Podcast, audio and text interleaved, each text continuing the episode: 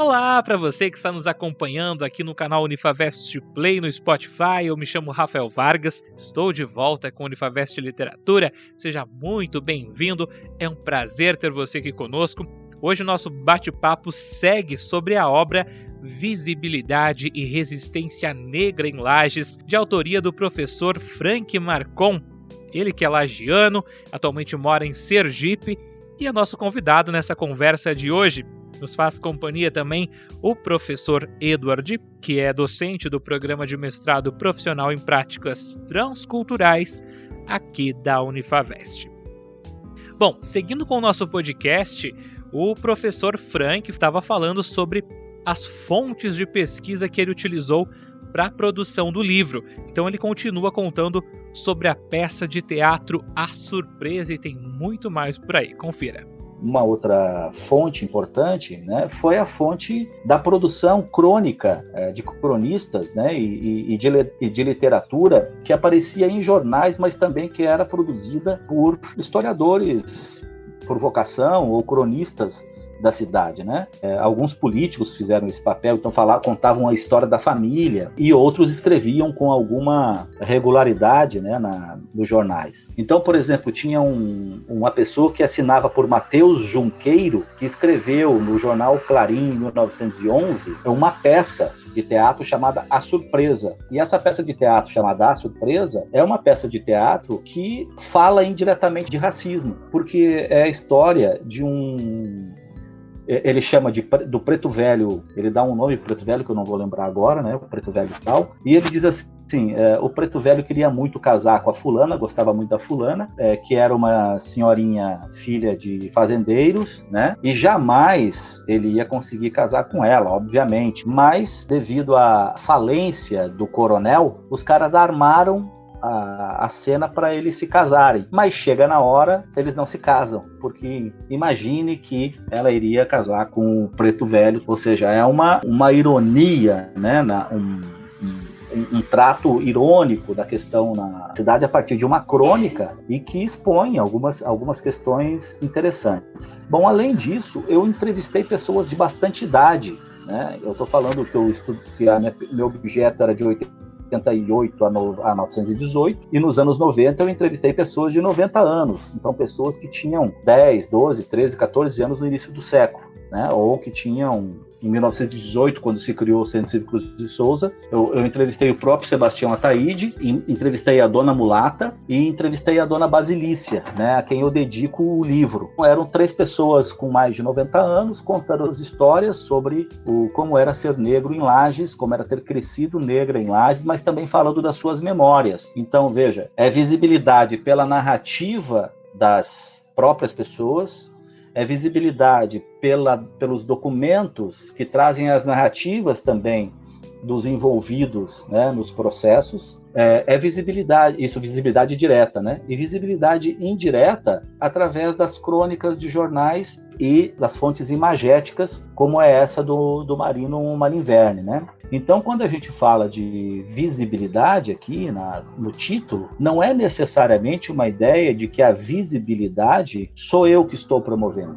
A visibilidade é da própria população negra que foi invisibilizada. Ok, eu reúno isso num livro e chamo isso de visibilidade, tudo bem, né?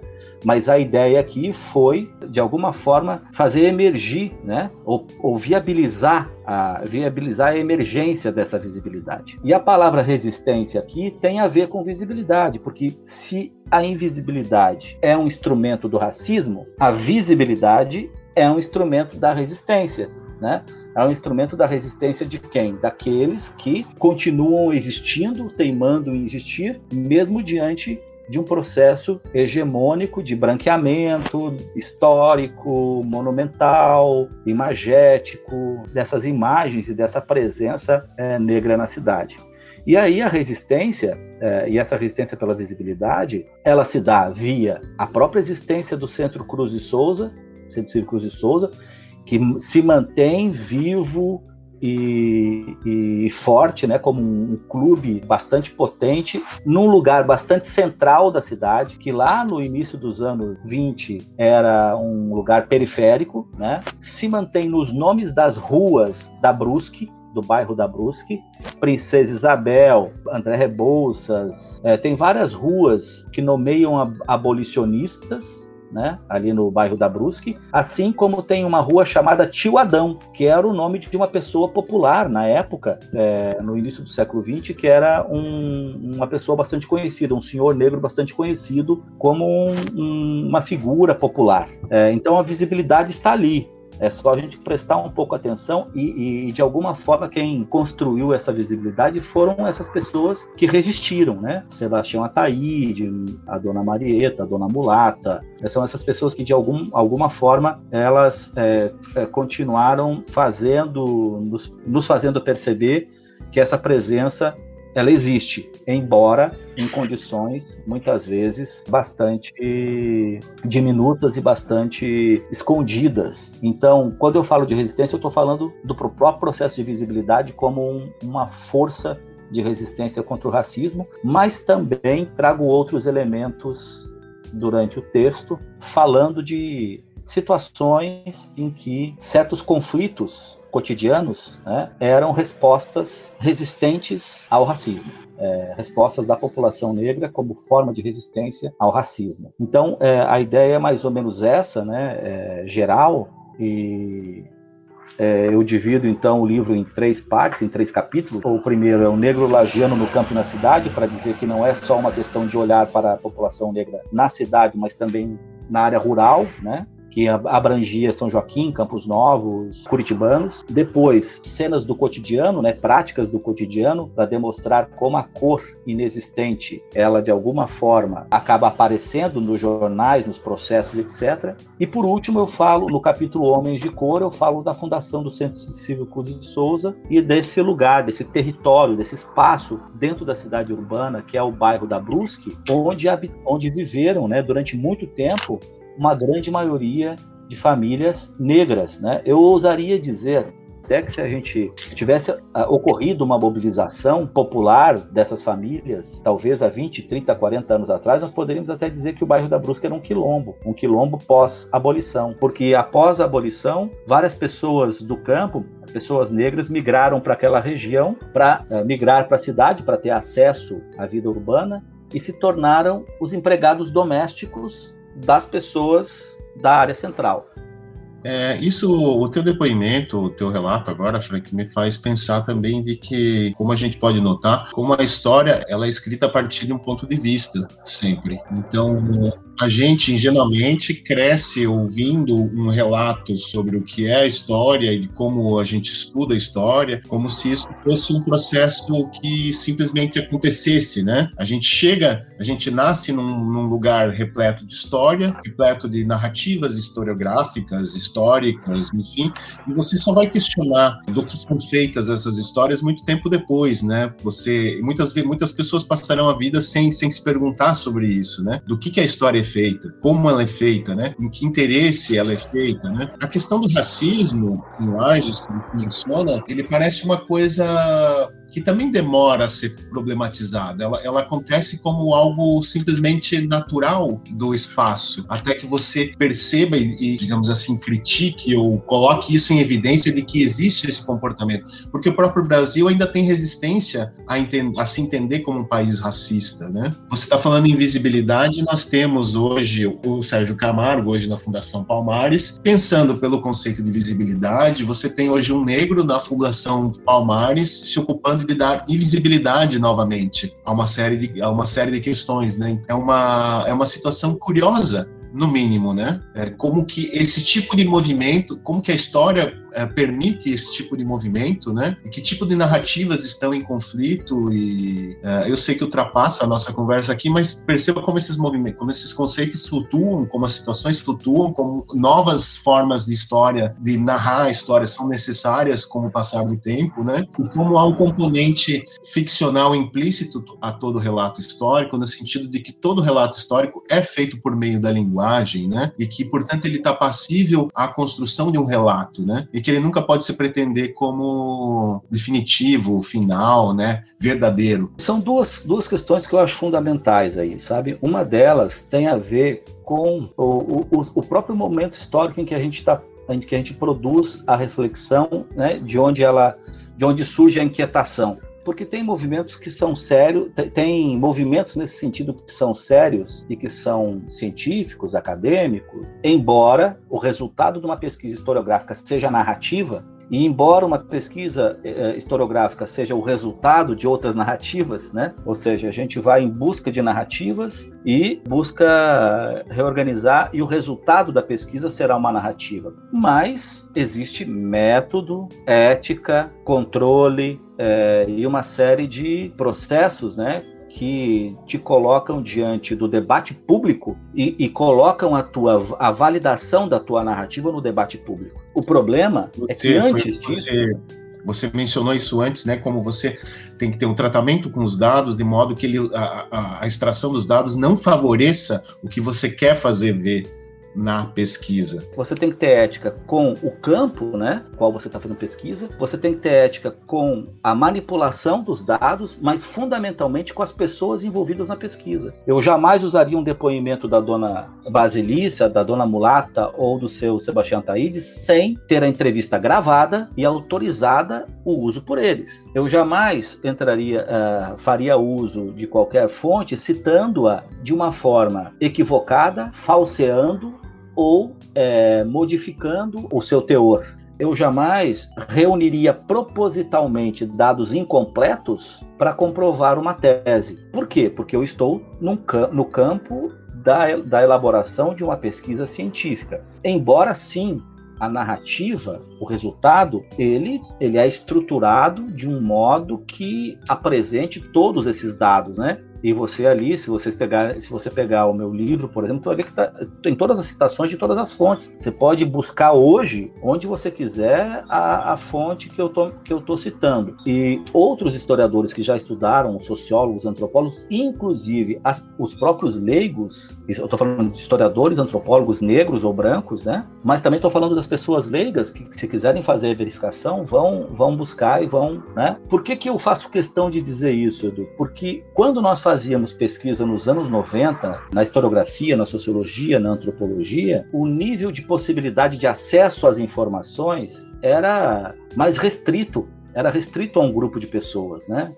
pessoas que estudavam, que liam, e a gente buscava, né, como no caso do meu trabalho, em narrativas de pessoas simples, que às vezes sequer sabiam escrever, né, na oralidade delas, a narrativa histórica. E considerávamos isso uma narrativa uma fonte importante. Eu não estou dizendo que o depoimento da dona Basilícia sozinho é o que eu digo aqui. E o depoimento da, da dona Basilícia sozinho, ele diz outras coisas, muitas das quais eu não, não, não me detive, porque ela, a depoimento dela é um registro, é um registro que eu fiz num determinado momento, é, que nós fizemos, né? Ela falando com base no que eu perguntava. O que nos assusta hoje, quando nós falamos da questão das narrativas é que a gente, quando a gente valorizava nos anos 90 as narrativas como possibilidade de acessar subjetividades e de compreender coisas que eram invisibilizadas, fenômenos que eram invisibilizados, e portanto com esse, com a narrativa da Basilícia eu articulava outras coisas, tanto eu montava um, eu montava todo um quadro, eu poderia dizer que esse quadro diz tudo que está dito na, no livro, né? Mas só com ele eu não consigo dizer. Né? Eu preciso da dona Basilícia, de todo mundo para me ajudar a dizer o que esse quadro diz. No entanto, atualmente nós temos muitas narrativas que elas se colocam a aura, né? Elas colocam sobre si a aura da verdade e, e se escapam da responsabilidade ética com as pessoas envolvidas e, e, de prova, de você provar que aquilo é fruto de um estudo, ou de um, de um levantamento de dados, de uma problematização e de um campo de conhecimento que te legitima é, e de um debate público já feito para simplesmente trazerem mentiras, né? Para trazerem narrativas mentirosas que se sustentam pela negação da ciência, que se sustentam pela negação de fatos que tergiversam, que são antiéticas e por aí afora. Então, se eu tivesse que fazer uma reflexão hoje sobre o uso de narrativas subjetivas, de, ima de imagéticas, oralidade, etc., eu diria que nós não devemos abandoná-las, mas nós precisamos tornar muito mais sério, né? Temos uma responsabilidade ainda maior com a seriedade do que tínhamos antes, né? Porque hoje ainda precisamos defender que isso não se equipara a uma narrativa negacionista, a uma narrativa falseada. E, e, obviamente que eu não me colocaria jamais ao lado desse tipo de, de narrativa. Mas para quem? Para os desavisados, né? é importante a gente, a gente estabelecer essa clareza. E isso é produto de investimento de dois, três, quatro anos em pesquisa documental, análise de dados, que durante muito tempo foi apresentado vários trabalhos em vários eventos, foi ratificado que as pessoas que deram depoimentos assinaram concordando com o depoimento e assim sucessivamente, né? E hoje nós estamos vivemos esse dilema, né, Edu? É, a gente vive esse dilema sobre as narrativas. O meu trabalho é uma narrativa historiográfica é um trabalho historiográfico de alguém que gosta de literatura. Então, se você for ler o meu texto, tu vai ver que existe um, um, gosto pelo trato, né? minimamente pelo trato da palavra. As fontes que eu utilizei são fontes estéticas, né? ou algumas delas e tal. Então, sim, né? é uma narrativa sobre muitas narrativas, ok? Também. É, mas ela é uma, ela, ela, ela é o produto, né? o, o campo de saber para o qual eu escrevo, o campo de códigos para o qual eu escrevo, esse campo é o campo da historiografia. Então, eu sou obrigado nessa, nessa narrativa mencionar os procedimentos metodológicos, eu sou obrigado a ter uma argumentação dialogando com a bibliografia historiográfica, é, ou seja, tem elementos. E se eu tivesse isso, fazendo isso no campo da literatura, poderia talvez sair um resultado parecido muito parecido. Só que eu não teria, eu não estaria dialogando ou legitimando a minha narrativa nesse campo, né? nesse campo de saber, nesse campo de conhecimento, nesse campo de autoridade, né? embora fosse uma ficção com muito de fatos narrados como fatos ocorridos, né? Certo. Professor Frank, escutando o senhor falar sobre essas divisões do seu livro, no capítulo 2, nós notamos a presença de relatos, ainda no capítulo 1, um, mas também, principalmente no capítulo 2, relatos através de processos né, da época que literalmente nos fazem viajar no tempo, fazendo com que o leitor ele reflita sobre a presença dos negros, o que, que eles vivenciaram naquela época aqui na região serrana, aqui na região de Lages. O senhor pode contar um pouquinho mais sobre esses relatos para quem está nos ouvindo e que ainda não leu a sua obra?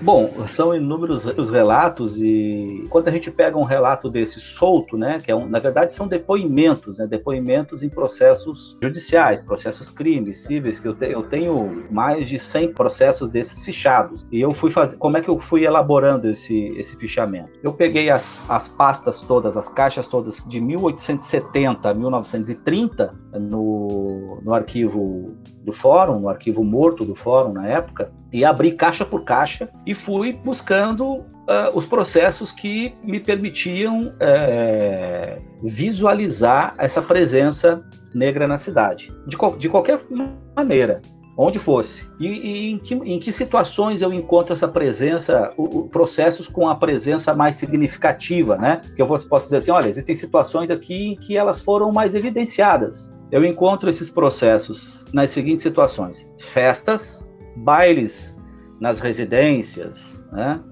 É, festas em bar, né? encontros em bar, cavalhadas, depoimentos envolvendo espaços religiosos, né? como a Igreja da Santa Cruz ou alguma irmandade, né? Então, depoimento, depoimentos sobre a cena cotidiana, onde estavam presentes pessoas de todos os matizes, digamos assim, né? E ali, então, eu fui buscar nessas narrativas que às vezes são o depoimento de um réu ou o depoimento de uma de uma testemunha, né, as situações em que, em que a gente poderia encontrar, por exemplo, uma situação explícita de racismo, né? Estratégia que eu utilizei, eu faço, eu trago um trecho né, às vezes literal, e depois faço uma análise do processo como um todo, situando aquela situação narrada no que seria o, a mentalidade, né, um cotidiano e as formas de representação que se poderia ter sobre as, as pessoas envolvidas no processo, né?